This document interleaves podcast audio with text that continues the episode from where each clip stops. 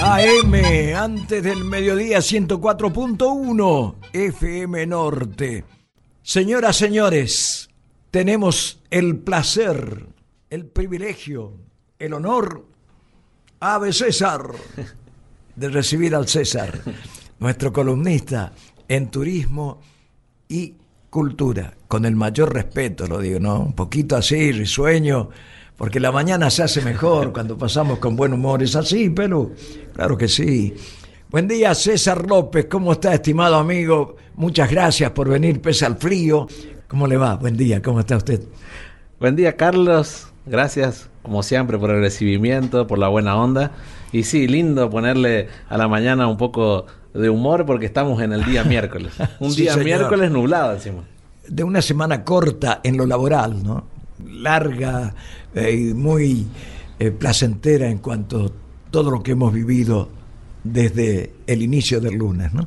Bueno, como estamos transitando todavía este mes de junio, que, que hay mucho por celebrar y hay mucho por decir, no podía dejar pasar lo del Día de la Bandera y para eso vamos a trasladarnos imaginariamente, vamos a hacer un viaje a, a uno de los eh, patrimonios culturales más significativos del litoral y estoy hablando del monumento a la bandera que está enclavado en Rosario, allí muy cerquita del Paraná, que recuerda el lugar donde Belgrano triunfalmente alzó el paño celeste y blanco. Así es. Vale que recordemos todo eso. Y hay una, una figura también de, de, una mujer en este, en este sentido que fue eh, la que tejió, la que cosió, mejor dicho, este, esta primitiva bandera, eh, María Catalina Echeverría, si no me equivoco, que dicho sea de paso, después esa bandera se perdió allá por el norte, en Bolivia, y encontraron varios ejemplares más, eh, entre ellos la de Catalina Echeverría, varios paños que, que estaban escondidos en una, en una antigua en una pequeña iglesia de Macha en Bolivia. Y hay un ejemplar que quedó en Sucre, me parece en Bolivia, hay otro que fue devuelto al Museo Histórico de, de, la capital federal, en Buenos Aires. Muchas historias, muchas leyendas detrás de nuestra enseña patria, primero sin, sin sol, después con sol, ese sol que nos ilumina, ese sol también El sol incaico, que, sol que tanto Belgrano como San Martín reconocían ¿no? y valoraban a tal punto que alguna vez pidieron que un heredero incaico presida. Un monarca. Un monarca incaico, sí señor. Yo tuve la suerte, la fortuna, el privilegio de ver la bandera de los Andes. Está Mira. allá en, un museo al lado de la Casa de Gobierno, un salón de la Casa de Gobierno. Está, por supuesto, eh, a la exhibición pero con todos los honores y todo el lustre que merece, ¿no? Encerrar una caja de vidrio. Qué bueno. A la visión de los visitantes allí, que miramos admirados, le llena a uno el alma una suerte de, de conmoción, ¿no verdad? Estar ante esa reliquia patria, ¿no? Tanto valor. Es que nos trasciende, al igual que esto, este lugar de la memoria, el, el el monumento a la bandera, no sé si alguna vez pudiste pasar, fuiste. Sí, y lo lindo que está bien, una avenida y después este, la defensa, lógico, y las aguas del río Paraná, así que uno tiene una visión maravillosa. ¿Sabías que simboliza un barco? Sí, esa es la intención. La escultura, la estructura escultórica, de alguna manera, trae esa imagen ¿no? barco. Así es, la proa, la torre, el propileo. El otro día, por ejemplo, puse en Facebook y, se sorprendió Fran. Ajá. Fran Di Filippo se sorprendió, no sabía que era eh, un, barco que estaba mirando hacia el Paraná sí. y que simboliza el barco de la patria, dice el, eh, este, la inscripción eh, de la historia, simboliza el barco de la patria surcando el mar de la eternidad hacia un uh, futuro glorioso. Sí. Qué bueno. Vamos a analizar aquí. Qué inspiración de que eso hizo, creó esa inscripción, ¿no? Realmente notable. en el mar de la eternidad, como dicen. Sí, el, el barco de la patria surcando el, el mar de la eternidad hacia un futuro glorioso. Qué linda, qué lindo. Habría que copiar esa frase y ponerla acá junto a la bandera. Eh, para no extendernos en el tiempo, voy a hacer un análisis de las distintas partes de este buque monumental. Pero antes quiero que escuches la palabra de una entrevista, un podcast que tengo con ¿Lo conocías a Víctor Sánchez Hernández? Sí, de esquina. Hemos estado en varias ocasiones, inclusive en la fiesta nacional del chamamé y del Mercosur del chamamé en Corrientes. Él hacía una glosa ante la presencia o con la presencia en el escenario de Ramona Galarza. Sí. Ramona Galarza lo quería mucho, no sé dónde nació la relación, pero él estaba presente siempre con Ramona Galarza. Y en televisión un par de veces fue nombrado Víctor por Ramona. Sí, sí. Lo quería mucho. Lo quería, se querían, era un cariño recíproco. ¿no? Y acá estuvo en varias oportunidades, ¿no? En una, en una fiesta nacional del Surubí cuando se hacía en la costanera. Vino como el responsable de cultura de la municipalidad de Esquina y me pidió un lugar donde establecer una, una carpa. Yo estaba integrando la comisión en ese año y conseguí un lindo lugar allí, justamente cerca de, ese mástil de la bandera que está en la costanera allí. Estaba agradecidísimo, o quedó muy contento, amplio lugar, así que lució ahí todo lo que exponía a esquina. Un tipo comprometido, participativo y que siempre está con la cultura a flor de piel, diría, y de labios, ¿no? siempre y, muy hábil para, para explicar, para recitar. Y para relacionarse, para, salir al, al, ruedo, te diría, en cada ocasión. Mencionabas la feria del libro y él, él viene, él viene eh, para hacer una performance, si no me equivoco, con Jairo, con el cantante. Ah, qué bueno, qué bueno. El primer día. Está muy relacionado, sí, porque anda por todos lados, se presenta en todos los eventos que hay, la capital federal inclusive, ¿no? Pero te escuchamos, adelante.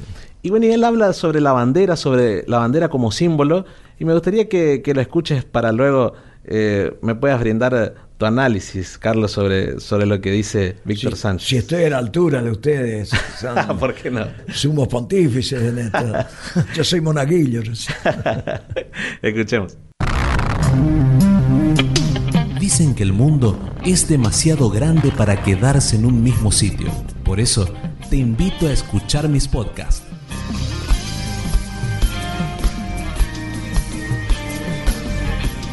Vas a viajar con los sentidos y conocer otra perspectiva de la cultura y el turismo del litoral argentino. Soy César López y esto es Turismo en 3D. El significado del símbolo, el significado de la bandera como patrimonio cultural. ¿Qué me puedes decir de eso? Bueno, la bandera debería ser el patrimonio cultural que nos une. Y digo debería porque siempre lo es. Yo no sé cuántos edificios públicos tienen banderas dignas, no lo sé. Las vemos descoloridas, todas blancas, ajetreadas por el sol y no por el sol que debió pasar Belgrano. Es decir, la vemos sin la calidad y la entidad que tiene verdaderamente un símbolo. Pero además, creo que estamos en una crisis, y esto lo pienso realmente, y no solamente yo, eh, en una crisis eh, mundial de lo simbólico, y en el país tanto más. Es decir, la bandera a nosotros, a los jóvenes más que a nosotros que ya tenemos, yo las cuatro décadas, los nuclea en los mundiales, ¿entendés? Nos nuclea, digamos la verdad, nos nuclea en los, en los mundiales. El himno nacional en los mundiales cuando a las 12 de la noche mis horas pasan el himno nacional, etcétera, rápido hacemos zapping, no lo sentimos como algo que nos cobija, que nos protege, que nos aúna. Lo sentimos como algo que nos es extraño, porque creo que la educación nuestra académica, desde los primeros grados, nos hace perder el tiempo con Belgrano y la bandera, con la bandera y el himno no nos enseñan lo que dice el himno nacional, no nos enseñan que dice, oíd mortales, es decir, oíd hombres y mujeres, porque todos vamos a morir, el grito sagrado de la libertad. E insiste tres veces, libertad, libertad, libertad. oír el ruido de rotas cadenas, la de la esclavitud del ser humano, la de la esclavitud de un país, la de la esclavitud de un pueblo.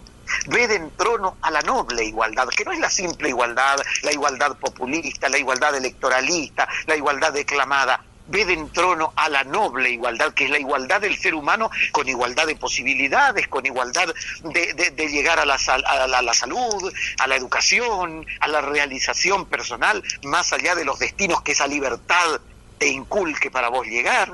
Ve en trono a la noble igualdad, ya su trono dignísimo abrieron, ves que vuelve a hablar de de lo monárquico, ¿no? Ya su trono dignísimo abrieron las provincias unidas del sur, y los libres del mundo responden al gran pueblo argentino, salud. ¿Y qué significa esto? Que nos debemos merecer la salud, el saludo, salud como saludo, el descubrirse, el chapeau, como dicen los franceses, el descubrirse, que nos merecemos la admiración de los otros pueblos, pero por lo que hagamos nosotros como pueblo. Es decir, no nos enseñan el contenido de la canción patria, como no nos enseñan el contenido de la bandera, que es una de las únicas banderas del mundo que no tiene el colorado. ¿Qué significa la sangre? No tiene el colorado. Nuestra bandera es pura, es blanca y es celeste. No nos, no nos enseñan ese sol maravilloso que vos viendo hablabas, y que es el sol que debe alumbrar la vida de cada habitante, y que es la bandera que nos debe cobijar a todos, como en una religión laica, que nos debe hermanar. Pero ¿qué nos van a enseñar eso si están apurados porque toque la campana para ir al recreo y después para salir a clase, de, de las clases? Entonces, creo que esto, además, que nuestra clase dirigente, lamentablemente, utiliza lo simbólico, pero no vive ni respeta lo simbólico. Entonces, lo simbólico está en crisis. Yo no, no, no, no nos importa lo simbólico, ¿verdad? Los símbolos han pasado por responsabilidad de los gobernantes que solo piensan en el hoy y en sus narices, es decir, en el electoralismo, y no en el cambio sustancial del ser humano.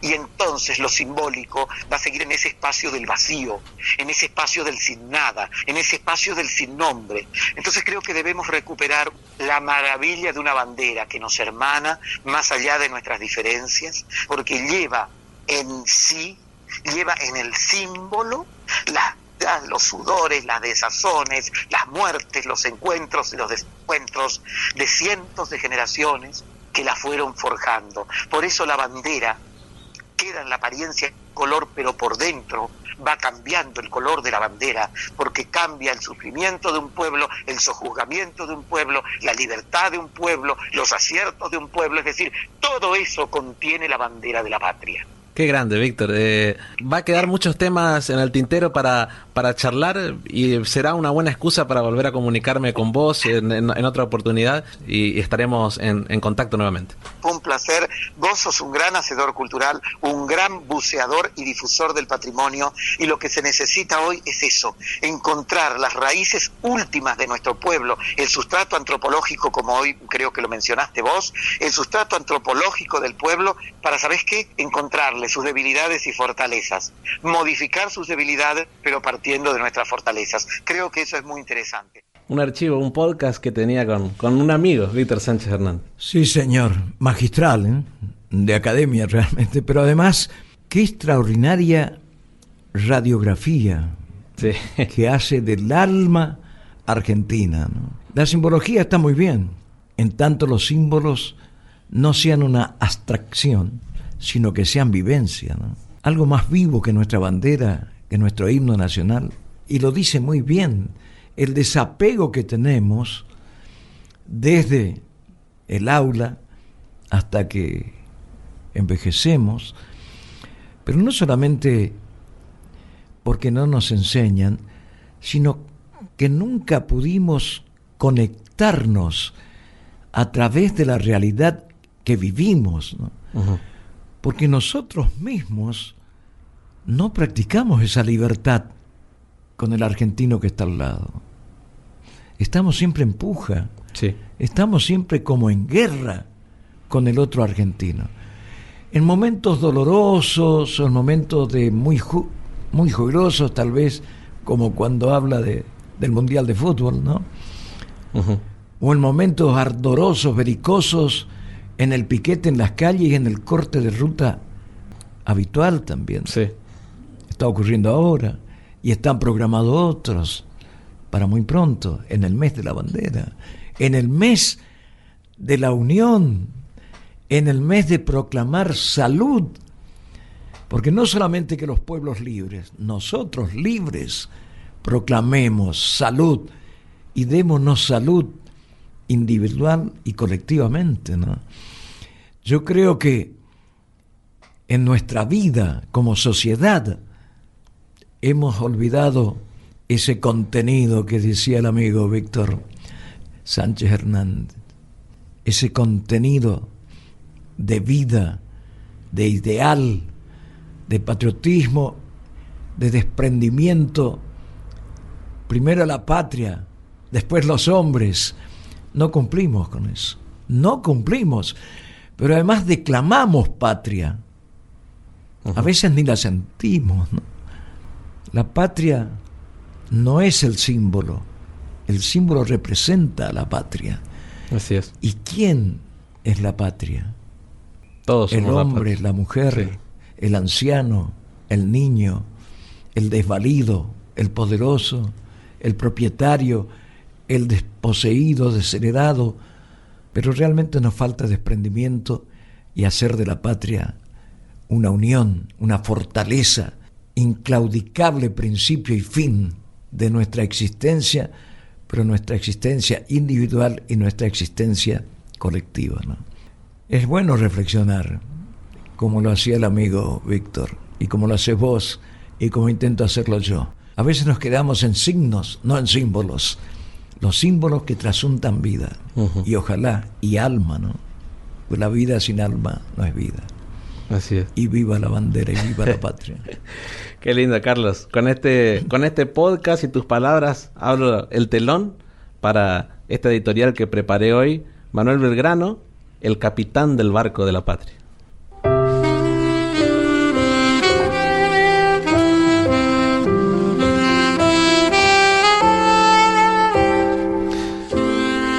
El prócer argentino levantó por primera vez la enseña celeste y blanca en la ciudad de Rosario, Santa Fe. Hoy allí, a la vera del Paraná, se erige el monumento a la bandera, una obra de arte que simboliza la nave de la patria surcando las aguas del mar de la eternidad en procura de un destino glorioso. En febrero del año 1812, en la incipiente villa del Rosario, Belgrano enarboló el patrimonio más representativo que nos ilumina y ampara bajo un radiante sol de mayo. Esa es una de sus herencias, de sus mayores herencias, la bandera argentina, confeccionada por Catalina Echeverría, testigo del juramento fundacional de este símbolo patrio. En ese mismo lugar, en Rosario, se encuentra un monumento en homenaje a nuestra enseña, realizado por el arquitecto Ángel Guido y Alejandro Bustillo, a pocos metros del río Paraná. Inaugurada en el año 1957, revestida de travertino, con partes de bronce, cargada de simbologías y efigies que exaltan los bienes culturales y geográficos de esta tierra. La obra está inspirada en la forma de un buque dividida en tres sectores, la proa y la torre central, el propileo y el patio cívico que une ambas estructuras arquitectónicas. En la proa se puede observar la escultura de una mujer con el torso desnudo, sosteniendo un estandarte en referencia a la patria abanderada. La torre alcanza los 70 metros de alto y en su cúspide presenta un mirador para contemplar el horizonte infinito del litoral. Debajo en su interior se sitúa la cripta, donde está una estatua de Manuel Belgrano, en postura pensativa, sentado, frente a la cruz de Cristo, que recuerda sus creencias arraigadas al catolicismo. Luego está el patio cívico. Allí se visualiza las escalinatas hacia el propileo que aluden al esfuerzo inconmensurable del pueblo durante el periodo independentista para crear el Estado Nacional. Ese camino en ascenso nos encausa hasta un pórtico dotado de columnas llamado propileo, diseño típico del arte griego. Aquí se ve encendido el fuego de la argentinidad, conocida como la llama votiva, un homenaje a los caídos que han luchado por defender la patria. Este espacio simboliza la concreción victoriosa de nuestro país, que alcanzó su independencia de España después eh, de tanto tiempo de batallas, guerras y nombres valientes inscriptos en la historia. En este sitio de la memoria descansa la mirada del río insondable que vio a nuestra enseña celeste y blanca en aras de la libertad. Aquí en el vientre de este buque, hecho de travertino, continúan navegando los ideales virtuosos de Belgrano, que imaginariamente, como capitán, dirige este monumental barco enclavado en el Rosario, que va surcando las aguas del mar de la eternidad en procura de un destino glorioso.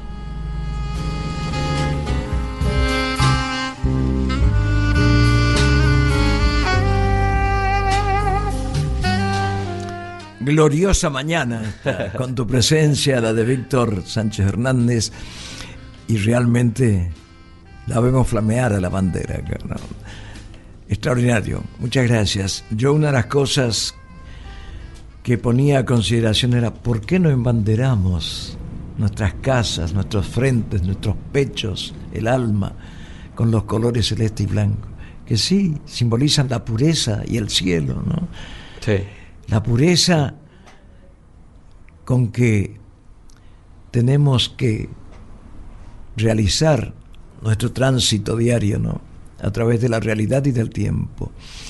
Y el cielo, la altura de los ideales de nuestros grandes patriotas, que fueron, decíamos, y lo decía Víctor, lo digo yo, lo decís vos, tan sacrificados porque no buscaron ni ese provecho electoral o eleccionario que mencionaba también Víctor, ni bienes materiales, al contrario, cuando eran premiados, ¿en qué derivaban? En bien para los demás. ¿Y cuál era el máximo bien? La educación. Entonces, ¿cómo no lucir los colores de la bandera? Y es cierto, tanto en los edificios públicos, a veces hasta en nuestras casas, es un adminículo ahí eh, que está sobrando casi, molestando, ¿no? Y por ahí lo sacamos desteñido, roto, desflecado. No es el sagrado símbolo de la patria, ¿no? El que trasunta vida y alma, como decía antes, compromiso, porque también eso, compromiso nos hace falta para ser grande realmente y auténtica la patria, ¿no? No una patria como la bandera desflecada. Realmente una mañana muy, muy provechosa porque nos movió al análisis, al pensamiento, ¿no? En fin, te agradezco mucho, buceador, porque es real, y yo te he dicho siempre, sos un buceador en la cultura, en la historia y en la realidad también, ¿no? Y en la cultura, por supuesto, y en el, esto favorece el intercambio con los demás y el turismo también es cultura y bien acendrada, bien firme, bien delineada, con perfiles luminosos. Gracias a vos, Carla, a todos mis compañeros aquí que me recibieron muy bien en la mañana de la radio. Y solo para finalizar digo que ojalá podamos sumar miradas como la de Belgrano, así, sobre todo le digo a los jóvenes, miradas apasionadas, comprometidas, con visión hacia el futuro y totalmente altruistas, entregadas al, pueblo. Muchas gracias, joven César López, un joven adulto.